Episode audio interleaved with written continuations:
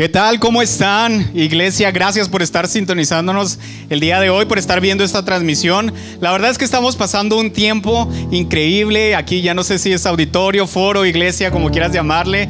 Ahorita es nuestro medio de, o el lugar donde estamos transmitiendo para ti, pero la verdad estamos muy contentos de que tú puedas estar con nosotros el día de hoy. La verdad es que Dios ha estado hablándonos, Dios ha estado tocando nuestras vidas y yo creo que el día de hoy Él tiene preparado algo para ti. Y tengo el privilegio de compartirte algo el día de hoy que creo que te va a impactar y antes de iniciar, ¿por qué no me ayudas a orar y poner este tiempo en manos de Dios y decimos, Señor, Ven a este lugar, Señor. Ven y sigue hablando a nuestras vidas. Gracias por este tiempo de alabanza, por este tiempo de oración, Señor. Hoy queremos que seas tú hablando a nuestras vidas. Queremos que continúes obrando en nuestra mente, en nuestro corazón, Señor, transformando nuestras vidas a través del poder de la verdad, Señor, que tu Espíritu Santo infunde en nosotros en el nombre de Jesús. Amén. Y bueno, quiero comenzar comentándote. Hace poco estaba viendo un video y era como una recopilación de videos eh, eh, en Facebook, me parece.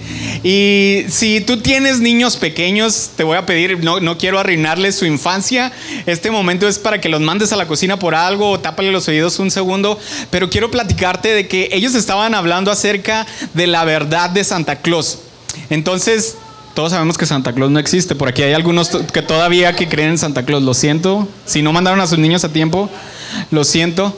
Pero los papás estaban grabando las reacciones de sus hijos cuando ellos estaban hablando acerca de la verdad de Santa Claus. Y la verdad, esta es una de las mentiras más comunes que yo creo que todos hemos vivido desde de pequeños, más bien. Y era muy divertido ver las reacciones y yo pude catalogarlas como quien dice en tres diferentes reacciones. Había niños que cuando los papás les decían, no, pues es que Santa Claus no existe, mijo. Eh, había niños que decían, no, pero es que Santa Claus sí existe, papá.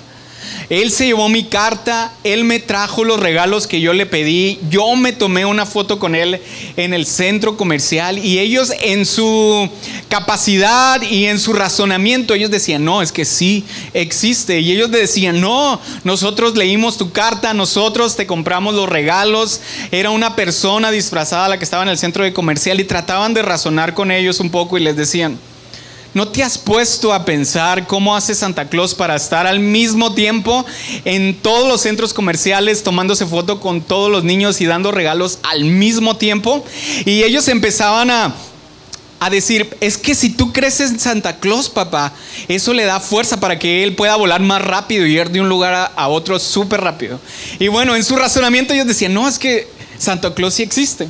¿No? Ahí había, otros que decían, ay papá, eso ya lo sé, ya soy grande. Y eran niños de seis años, ¿no? Y ellos decían, yo ya soy grande, ya sé que tú eres el que me compra los regalos. Y a lo mejor no lo sabían, pero lo toman con una naturalidad como si fueran ya casi adultos, ¿no?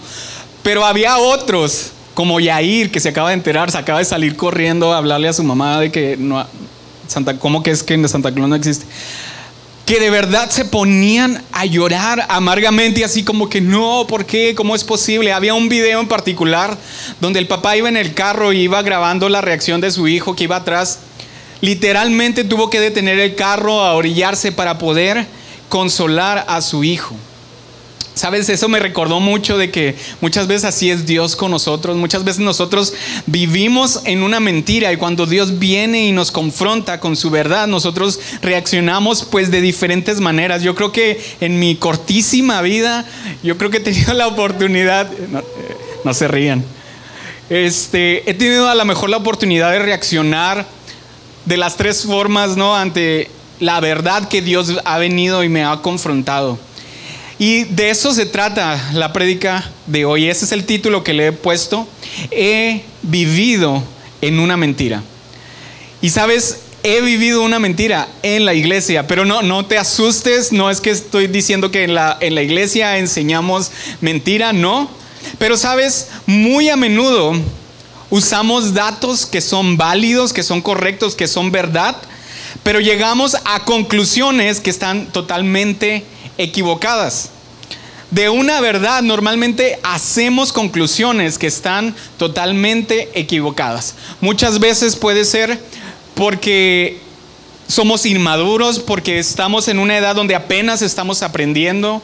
Algunas, otras ocasiones es porque simplemente somos flojos y no queremos entender las cosas en su contexto, simplemente lo que escuchamos y lo que a nuestra manera de ver las cosas es así y nos conformamos con eso. Algunas de las Ah, en otras ocasiones es porque hemos entendido mal una verdad. Pero sabes, yo creo que Dios nos ha estado hablando este año sobre todo de que abracemos su palabra, de que abracemos su verdad, que seamos renovados en nuestra mente. Y bueno, eso va a ayudarnos a que nosotros podamos descubrir cuáles son esas mentiras en nuestras vidas que tal vez nos ha, ha mantenido en una posición incorrecta o una posición donde Dios no nos quiere llevar. Y tal vez no hemos estado ahí estancados, pero yo creo que Dios quiere sacarnos de ese lugar. Y bueno, como seres humanos siempre cometemos errores, somos seres que fallan, somos seres que, tienen un entendimiento limitado. Y simplemente para darte un ejemplo, uh, Juan 10:10 10 dice, el ladrón no viene más que a robar, matar y destruir, pero yo he venido para que tengan vida y la tengan en abundancia. Y estas son palabras de Jesús. Y sabes, si yo pudiera preguntarles ahí a los que nos están viendo, ¿qué es para ti tener una vida en abundancia? Y yo creo que cada uno de nosotros podría tener una idea diferente o un concepto diferente acerca de qué es una vida en abundancia. Y comúnmente relacionamos la vida en abundancia con cosas materiales, cuando en realidad la Biblia lo habla como una vida plena. Ah, pero cuando escuchamos esta palabra abundancia, lo relacionamos ah, comúnmente con las cosas materiales y a esas cosas son a las cosas que nosotros nos enfocamos en la cual nosotros trabajamos para tener más cosas, queremos obtener más dinero, estudiamos porque queremos tener un mejor trabajo y invertimos mucho de nuestro tiempo en poder obtener esa vida abundante de la cual la, la Biblia nos habla. Pero sabes, muchas veces simplemente nos guiamos por lo que vemos o por lo que percibimos y por lo que sentimos. Y yo escuchaba un, una idea de un pastor que él decía que crecemos con la idea de que somos seres físicos que tenemos experiencias espirituales temporales. Como esto es lo único que hemos visto, lo único que hemos percibido en muchas formas, pensamos que somos seres físicos teniendo experiencias espirituales temporales. Y muchas veces simplemente nos conformamos con el hecho de que venimos a la iglesia. Bueno, ahorita no podemos venir, pero vemos la transmisión en vivo y sentimos la presencia de Dios a través de la adoración, o Dios nos habla a través de la palabra, o el pastor dijo una verdad que, que era la que necesitábamos para nuestra vida, o en el devocional de la mañana sentimos la presencia de Dios y sabíamos que, que Él nos decía que Él estaba con nosotros y pensamos que la vida espiritual se limita a esas experiencias temporales de las cuales tenemos en nuestra vida física. Pero la verdad bíblica, la verdad bíblica es que somos seres espirituales permanentes. Dice que Él ya nos conocía desde antes de la fundación del mundo. Y dice, somos seres espirituales permanentes que estamos teniendo una experiencia física temporal. ¿Sabes? Cuando entendemos esto, que nosotros somos seres espirituales, que estamos simplemente en esta vida de, paso, que simplemente estamos ah, aquí un corto periodo de tiempo, eso tiene que cambiar algo. Eso tiene que transformar nuestra manera de pensar, nuestra manera de actuar, en lo que invertimos nuestro tiempo, nuestros recursos, nuestro esfuerzo. Y la verdad es que existe un mundo espiritual que influye el mundo físico. Durante estas semanas hemos estado aprendiendo tanto del Espíritu, del Espíritu Santo, que es asombroso de ver cómo el Espíritu Santo debería ser aquel que más debería influenciar más nuestras vidas. Ah, la Biblia habla del Espíritu Santo como que Él es el que nos guía a toda verdad y a toda justicia. Es por eso que Él debería ser la mayor influencia en nuestras vidas y entender que simplemente somos que somos seres espirituales, pero que estamos teniendo una experiencia física temporal. Y bueno, el día de hoy quiero compartirte dos verdades que yo conocí en mi vida en la iglesia, pero que sabes que yo las adopté y las acomodé a como yo quería o a como yo me sentía a gusto y cómodo, pero que Dios me habló a través de ellas. Y quiero que leas, que me ayudes a leer unos versículos que están en Primera de Samuel, capítulo 3, y voy a leer nada más unos versículos, porque esto es como el devocional, tenemos, me dieron muy poquito tiempo. Entonces voy a leer tres versículos, pero lee la historia de Samuel y cómo Dios le llama ahí en tu casa. Es primera de Samuel 3, versículos 1, 3 y 7. En el versículo 1 dice, mientras tanto, el niño Samuel servía al Señor ayudando a Elí. Ahora, esta versión que es la nueva traducción viviente, habla de Samuel como si fuera un niño, pero en realidad los estudiosos dicen que él ya era un adolescente. Para poder, eh, tenía que ser un adolescente para poder servir ya en el templo. Elí era el sacerdote de ese tiempo. El versículo 3 dice, la lámpara de Dios aún no se había apagado y Samuel estaba dormido en el tabernáculo cerca del arca de Dios. Ahora Samuel había sido llevado al templo, dice la Biblia, desde que él fue destetado. Y eso nos dice que él fue llevado desde los dos años, otros dicen que fue a los cuatro o cinco años. Pero si él ya era un adolescente, él había pasado por lo menos de seis a diez años aprendiendo y sirviendo en la iglesia. Y no solamente dice la Biblia que él servía en la iglesia, dice que ahí vivía en la iglesia, ahí estaba dormido cerca del tabernáculo, cerca del arca de Dios en el tabernáculo, ahí era donde habitaba Samuel. Nos pasamos al versículo 7 donde dice, Samuel todavía no conocía al Señor. Sabes, hace aproximadamente seis años que yo dejé mi ciudad, dejé a mi familia y empecé a servir en un ministerio de misiones. Y cuando yo compartía con la gente que me conocía, especialmente la, gente más cercana, que yo les decía, no, pues estamos haciendo esto, tenemos este proyecto, estamos sirviendo con niños, muchos de ellos yo creo que tenían esa imagen de que el hecho de estar en una organización misionera, nosotros nos la pasábamos orando, ayunando, escuchando predicaciones, encerrados como aislados. Eh, como en un, no sé, monasterio, no sé cuál era exactamente la idea, pero siempre me decían, ora por mí, tú que estás más cerca de Dios. Tal vez tú has tenido esa misma experiencia con personas que, que no han conocido a Dios aún, pero ellos piensan que el hecho de que nosotros estemos en la iglesia y de que sirvamos, que por ese simple hecho ya conocemos a Dios. Pero aquí en Primera de Samuel eso nos dice que no precisamente esto es verdad.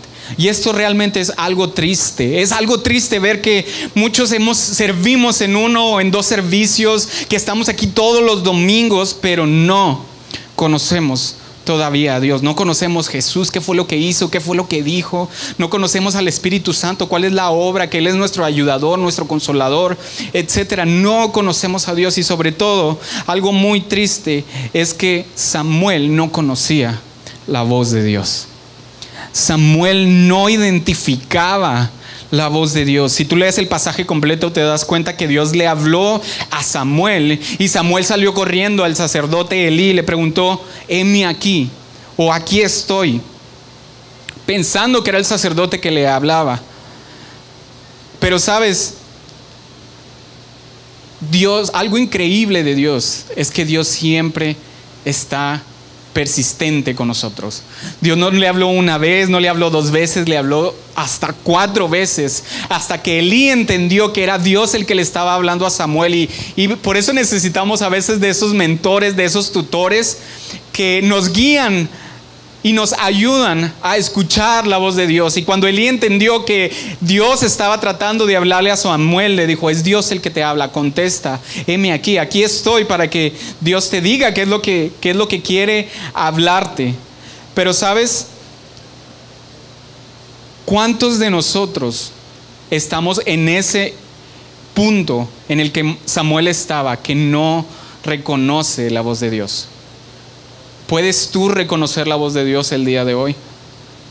¿Puedes escuchar tú hoy la voz de Dios? O tal vez tú en, tu primer amor, cuando conociste a Dios, tú sabías que estabas escuchando la voz de Dios, pero ha pasado el tiempo y, y te has tal vez ocupado de otras cosas y, has, y ya no reconoces la voz de Dios. Eso es una tragedia en nuestras vidas.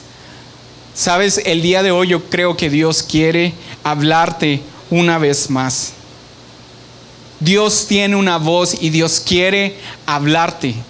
Dios siempre está intentando comunicarse con nosotros. Algo bien interesante que también escuché de, un pastor, Trey Rochelle, es el Rochelle o algo así. Ah, él tiene una de las iglesias más grandes en Estados Unidos y él decía que el mundo y el diablo está gritándonos mentiras todo el tiempo, está todo el tiempo diciéndonos cosas, ah, dañando nuestra identidad y Dios siempre está susurrando. Dios siempre está hablando bajito, pero sabes la manera en que él aplicaba es, y es totalmente cierto, es que Dios no tiene que gritar porque Dios siempre está cerca de nosotros. Él, tiene, él puede susurrar a nuestro oído porque Él está cerca de nosotros. Cuando el diablo tiene que gritarte mentiras, Dios está susurrando. Dios tiene una voz y Dios quiere hablarte. Y bueno, muchas veces si tú estás en esta situación en la cual no, puedes escuchar la voz de Dios. Hace un tiempo ya yo escuchaba una, clase de, una persona que, que hablaba acerca de guerra espiritual. Y para mí el concepto de guerra espiritual es de que tienes que orar por las personas, tienes que entrar en intercesión, tienes que sacar demonios, tienes que gritar para que Dios te escuche. Y ese era como mi concepto de guerra espiritual. Pero en ese tiempo eh, ella nos estaba enseñando y prácticamente nos estaba entrenando para un viaje misionero al cual nosotros íbamos a hacer este, a Medio Oriente. Y ella nos decía, Guerra espiritual va mucho más allá que simplemente oración. Y eso como que me voló la cabeza y me, dejó pensando un poquito. Pero sabes que eso también, estos consejos que ella nos dio, también nos ayudan a aprender, a reconocer cuál es la voz de Dios en nuestras vidas. Y cuando ella hablaba de guerra espiritual, ella nos daba tres consejos que te los voy a, a dar que son muy, muy prácticos. Y la primera era que tienes que aprender a descansar tienes que aprender a descansar. Cuando tú estás cansado, cuando tú estás estresado, cuando tú ya estás agotado, normalmente es mucho más fácil que Satanás venga y te robe el gozo, que te robe las relaciones, que te estés más vulnerable a lo que Él quiere hacer y obrar en tu vida. Pero cuando tú estás descansado, cuando tú has dejado tus cargas delante de Dios, eso es eso te mantiene fuerte espiritualmente, eso te mantiene bien para cuando el enemigo, los ataques del enemigo vengan, tú puedas resistir al diablo y él huirá de vosotros. ¿Sabes? Ese era el primer consejo. El segundo era de que tenemos, como íbamos a estar caminando mucho, ella nos decía, tienes que comer bien y tienes que hacer ejercicio. Tienes que empezar a caminar y tienes que empezar a comer bien porque es un desgaste físico, era un desgaste físico lo que nosotros íbamos a estar haciendo. Y ella decía, eso es parte de hacer guerra espiritual. Porque aún los lugares donde tú vayas a pisar, ahí es donde tú tienes que orar y establecer el reino de Dios. Y el tercer punto era de que cualquier cosa que tú hagas, cualquier cosa que a ti te guste hacer, ya sea ir a tomar un café, ir a comer, sentarte a leer un libro, una revista, ver una película, sabes que invita al Espíritu Santo a ser parte de ello. Invita al Espíritu Santo a ser parte de tu vida. Invita al Espíritu Santo a ser parte de todas tus actividades. El Espíritu Santo no, no, solamente lo escuchas cuando estás en tu devocional o cuando estás en tu iglesia o cuando estás escuchando música cristiana. El Espíritu Santo está hablando todo el tiempo. Él tiene una voz y Él quiere hablarte. Pero algo importante Muchas veces nosotros vamos a la Biblia tratando de encontrar ese versículo o escuchar la voz de Dios a través de la Biblia y encontrar esa palabra que nosotros queremos escuchar. Y sabes, esa ha sido parte de mi experiencia. Encontré una verdad y, yo la amoldé a mi vida y a mis circunstancias, pero sabes, la voz de Dios no siempre va a hablar lo que tú quieres escuchar. La voz de Dios va a hablar lo que tú necesitas escuchar. El Espíritu Santo va a hablar lo que tú necesitas escuchar, aunque muchas veces no sea lo que quieres escuchar. Y bueno, voy a leer tres versículos. De, son otros ejemplos de cómo Dios llamó a grandes hombres de Dios o gente que nosotros conocemos como líderes, como guerreros, como profetas, jueces que Dios levantó. Y el primero es Moisés. En Éxodo 3:11 dice, cuando Dios le llama a Moisés, la respuesta de Moisés dice, ¿y quién soy yo para ir ante él, refiriéndose al, faraón y decirle, voy a sacar de aquí a los israelitas. Sabes, tal vez Moisés era una persona muy insegura y la contestación de Dios era de que el gran yo soy está contigo. Eso era una palabra que Moisés necesitaba escuchar para él atreverse a salir de su zona de confort, pero él escuchó la voz de Dios. Otro fue Gedeón, un hombre que Dios utilizó con 300, ah, con una cantidad pequeña de hombres, luchó contra una multitud y Dios le dio la victoria. Y dice, en jueces 6:15, pero mi Dios, ¿cómo podré librar a los israelitas? Mi grupo familiar es el más pobre de la tribu de Manasés y no soy yo y yo soy el menos importante de toda mi familia. Pero sabes, Dios le dice y le contesta a Gedeón, tú eres un hombre valiente. Dios le llama a Gedeón valiente. Y cuando él no creía en sí mismo, cuando él no creía en lo que Dios veía, Dios le habló y le dijo, tú eres un hombre valiente. Y el otro es Jeremías. En Jeremías 1.6 dice, Dios Todopoderoso, yo no sé hablar en público y todavía soy muy joven la respuesta de Dios y la voz de Dios hablando a Jeremías era, no digas yo soy joven, porque yo te escogí desde el vientre de tu madre y te he dado por profeta a las naciones. Dios lo iba a usar de una manera grandemente. Sabes, el Espíritu Santo quiere hablar hoy verdad a tu vida. Ahorita estamos en un tiempo donde hay tantos redes sociales, tantas distracciones, tantas cosas que el mundo nos ofrece que están luchando por obtener nuestra atención. Pero sabes, ¿a qué estás tú prestando oído? ¿A quién estás tú escuchando? ¿Estás escuchando los chismes? ¿Estás escuchando las noticias? ¿Estás simplemente eh, eh, escuchando, ah, no sé, series y videos? ¿O realmente estás poniendo atención a lo que el Espíritu Santo quiere hablar a tu vida? Sabes, yo quiero mencionarte dos cosas que, que, aprendí en la iglesia que son verdad, pero que yo llegué a conclusiones erróneas. La primera es Primera de Pedro, capítulo 1, versículo 16, y dice, pues las escrituras dice, dicen, sean santos porque yo soy santo. Y sabes, hubo un, periodo, eh, sobre todo en los primeros años de mi universidad, que normalmente yo era eh, como, pues bien, eh, me gustaba ir para todos lados. siempre fui como que muy vago en el sentido de que me gustaba salir a, diferentes lugares. Entonces, cada vez que se organizaba algo, del único que podían estar seguros que iba a estar ahí era yo.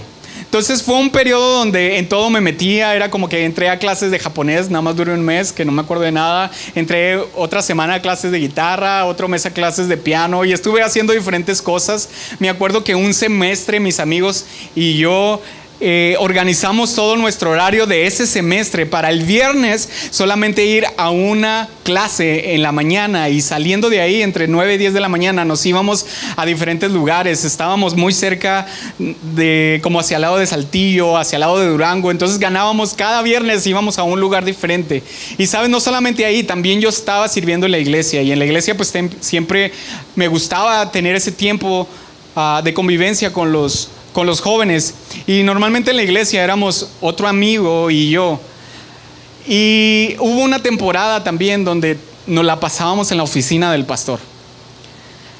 Y esta situación o esta forma de ser mía me llevó a muchos problemas. Era como que ya había pasado alguien, alguien fue ofendido, alguien, muchas situaciones.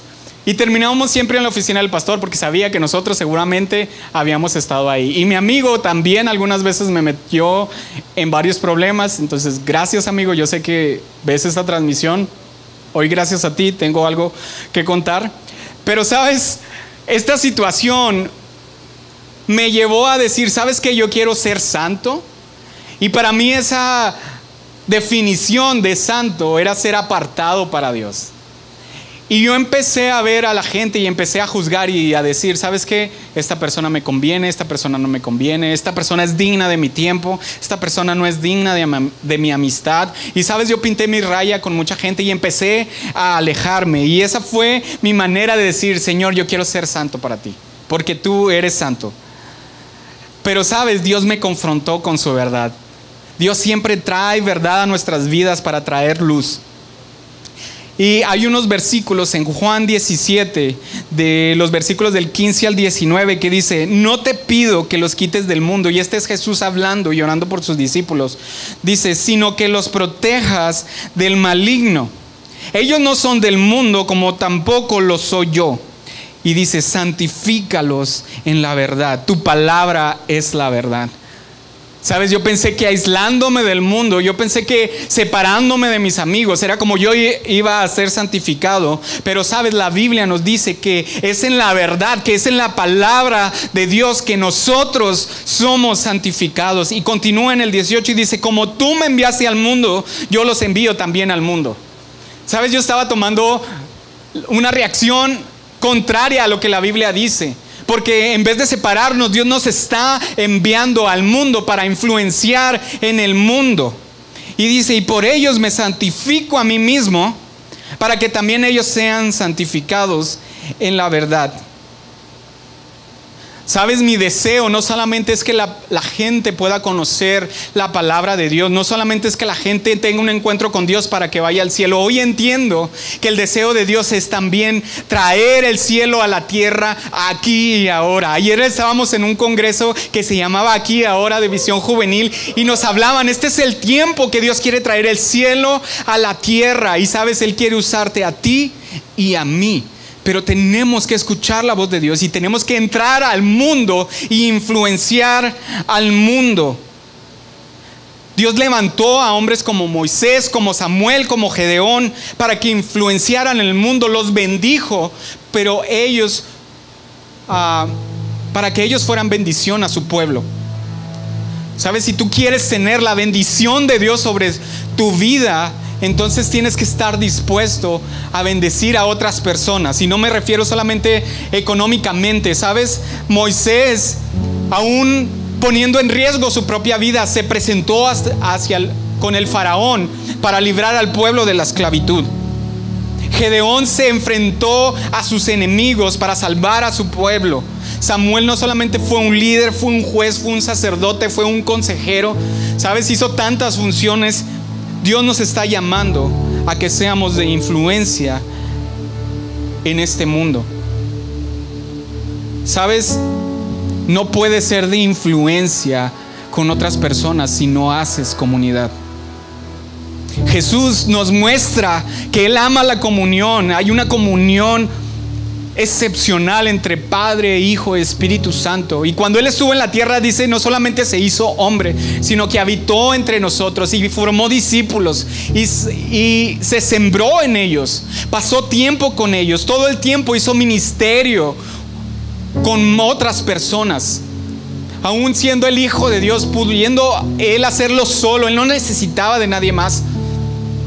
A una palabra de Él, los ángeles vendrían y harían las cosas, pero sabes, Él nos demostró que es necesario hacer comunidad, sembrarnos en otros. Sabes, Jesús trascendió porque en ese tiempo no había noticias, no había internet como el día de hoy. Todo era, se pasaba de una persona a otra persona, las noticias, el conocimiento, toda la historia que ellos habían tenido como pueblo, se pasaba de boca en boca. Sabes, Dios invirtió en las personas, Dios nos llevó a hacer comunidad.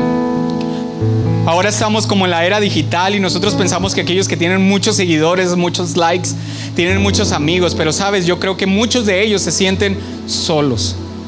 A pesar de que puedas tener mil o dos mil o tres mil amigos en Facebook, sabes, los verdaderos amigos los podemos contar con una palma de nuestras manos.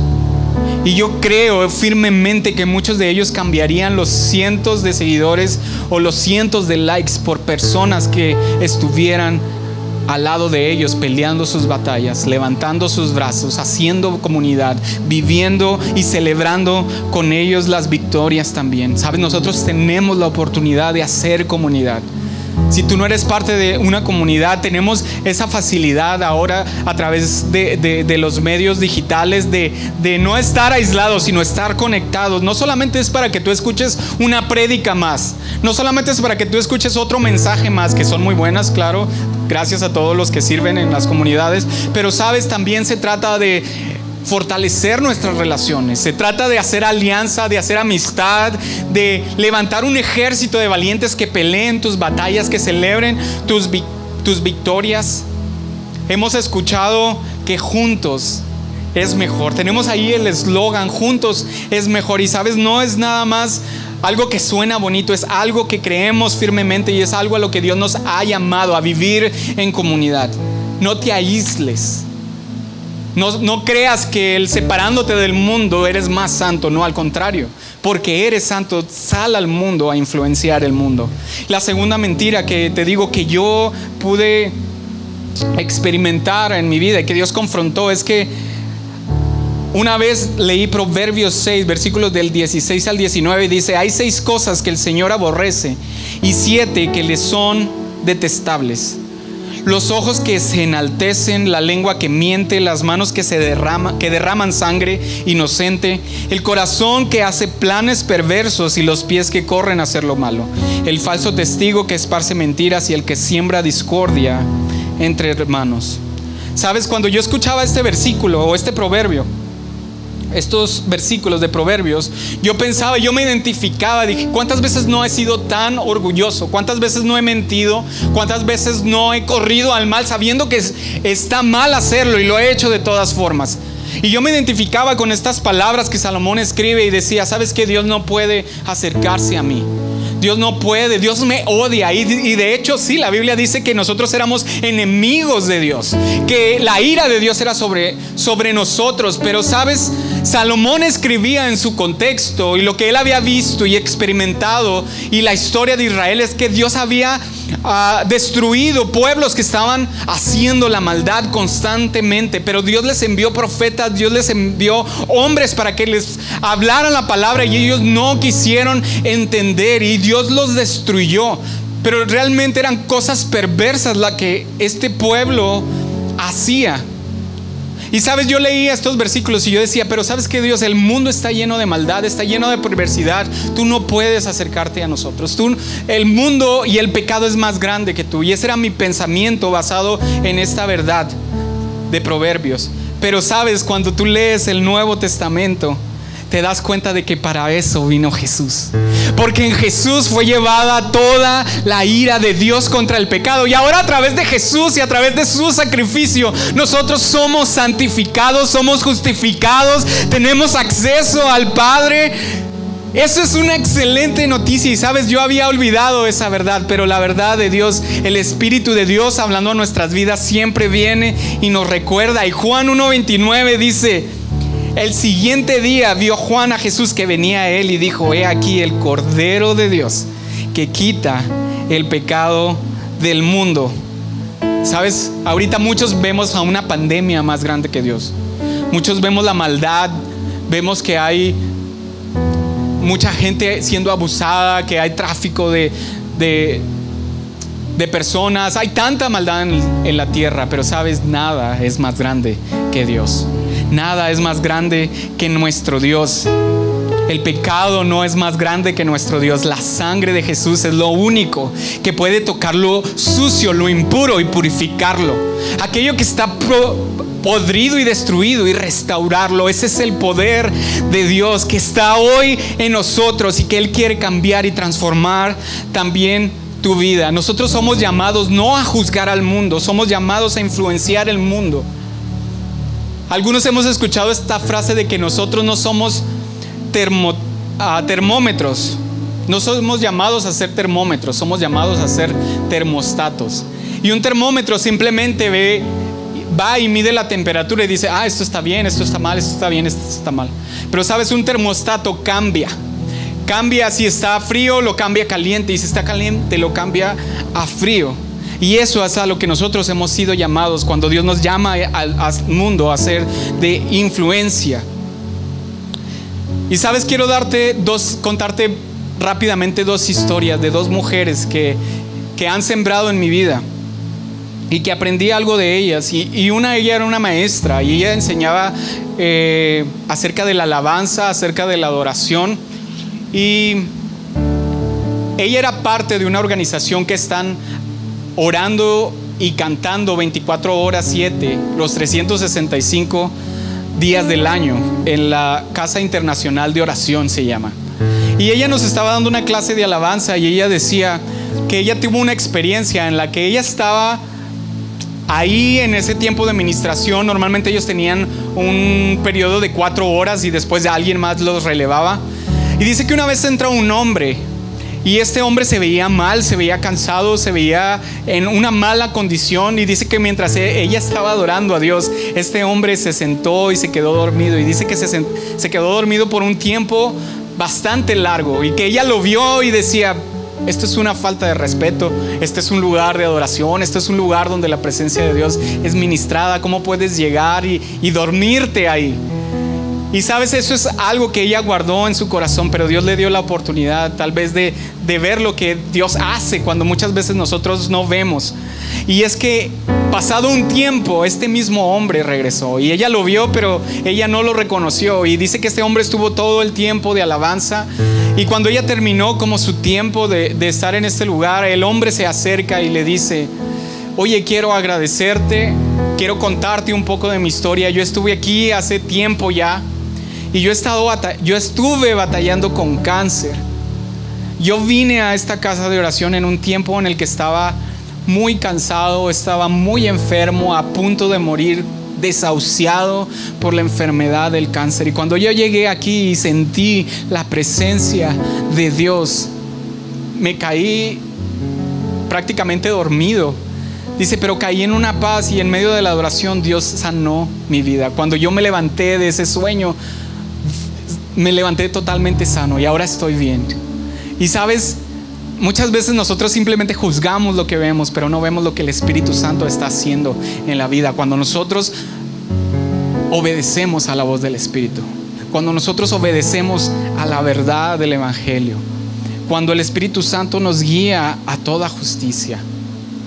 Otro testimonio que te puedo decir es una mujer que creció en un ambiente muy difícil, sin un papá, uh, que enfrentó la vida prácticamente sola, una, una mujer que es una líder y que cuando se casó, como todos los problemas de su juventud llegaron con ellas al matrimonio y se casó con una persona muy similar a ella, donde siempre había este choque, este eh, esta lucha por el poder, donde tú me dices, yo te digo, y era como una relación muy tóxica y, tenían hijos y el ambiente era pesado y era difícil, pero sabes, esta mujer un día se encontró con el Espíritu Santo y transformó su vida y transformó su manera de pensar y ella tomó la decisión de cambiar el ambiente donde ella estaba. Ella tomó la decisión de hablar palabras más cordiales a su esposo, más cordiales a su familia y sabes, eventualmente eso provocó que, que decía, que su esposo dijera, oye, ya no, ya no pelea conmigo, me trata bien, a pesar de que sabe que yo vengo de, de tomar, de andar con los amigos, de ser infiel, ella me está tratando bien, ¿por qué? ¿Qué pasó? ¿Quién es este Dios? ¿Quién es el Espíritu Santo? Eventualmente su esposo se convierte, su familia se convierte. No solamente cambió el ambiente, no solamente cambió el lugar de su familia, cambió también las vidas de su familia y sabes, llegó salvación a su vida y a su casa. Cuando tú te determinas a cambiar tus hábitos, a escuchar la voz de Dios y a cambiar el ambiente y a influenciar el ambiente donde Dios te has puesto, también salvación llega. Sabes, esa mujer es mi mamá. Gracias a ella yo estoy aquí. Cuando nadie más nos había hablado de Dios, ella fue la primera que, tomó, que fue valiente y que tomó la decisión de cambiar el ambiente donde ella estaba. Sabes, tú fuiste llamado a este mundo para trastornarlo. La Biblia dice, ¿dónde están aquellos que trastornan al mundo? Ese somos tú y yo. Sabes, si yo pudiera resumir este, todos estos pasajes y cómo Dios nos confronta siempre con la verdad, de cuando hemos vivido en una mentira, la palabra de Dios es quien nos lleva y el Espíritu Santo quien nos guía a toda verdad y a toda justicia. Yo te lo quiero resumir en cuatro puntos. El primero es aprende a escuchar la voz de Dios. Aprende a escuchar la voz de Dios a través de su palabra, dejando que invitando al Espíritu Santo, haciendo guerra espiritual, aprende a escuchar la voz de Dios. Segundo, haz comunidad, no te aísles, no te separes Júntate con aquellos que sabes que van a estar contigo en la línea de batalla. Haz comunidad. Tercero, santifícate en su palabra. Mira los devocionales, es un excelente recurso. Lee tu Biblia. Busca más, hay tanto que puedes ver y aprender, incluso videos donde ya te, te, explican la palabra de una manera increíble, ¿sabes? Santifícate en la palabra de Dios. Y número cuatro, atrévete a cambiar la atmósfera del lugar donde Dios te ha puesto. Atrévete a cambiar ese lugar donde Dios te ha puesto y a decir, ¿sabes que Aquí, si el Espíritu Santo hizo la diferencia en mí, la puede hacer también en ti. Trastorna el lugar donde Dios te ha enviado. ¿Por qué no oras conmigo? Señor, gracias por tu presencia. Señor, gracias. Señor, si hemos olvidado de cómo es tu voz, Señor, si no podemos reconocer hoy cómo es tu voz, Señor, yo, yo quiero que, que tú seas, Señor, hablando el día de hoy a cada una de nuestras vidas, a cada una de las personas, Señor, que nos escuchan, que nos ven. Señor, queremos escuchar tu voz. Señor, queremos que tú transformes, Señor, y nos llenes de tu verdad, de tu palabra. Señor, ayúdanos, Señor, a poder ser comunidad y a poder ser de influencia en este mundo, Señor. Queremos alabarte, Señor. Queremos, Señor, ser instrumento útil en tus manos. Espíritu Santo, te invitamos, Señor, a nuestras vidas. El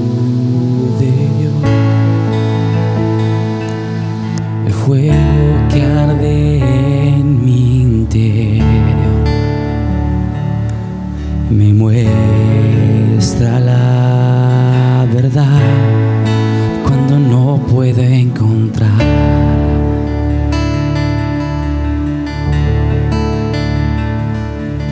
Aviva este roto corazón, cada día hasta el final.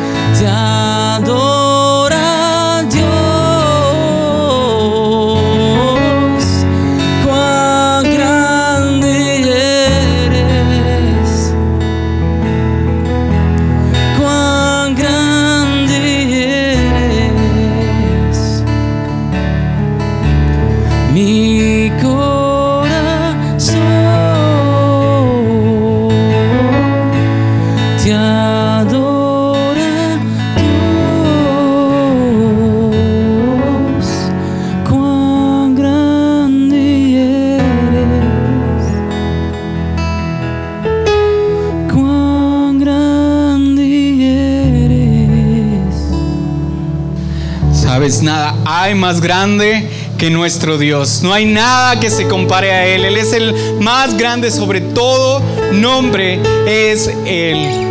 Gracias, la verdad estamos muy contentos. Esperamos que esta palabra haya sido de bendición para tu vida. De verdad, vuelve a verla,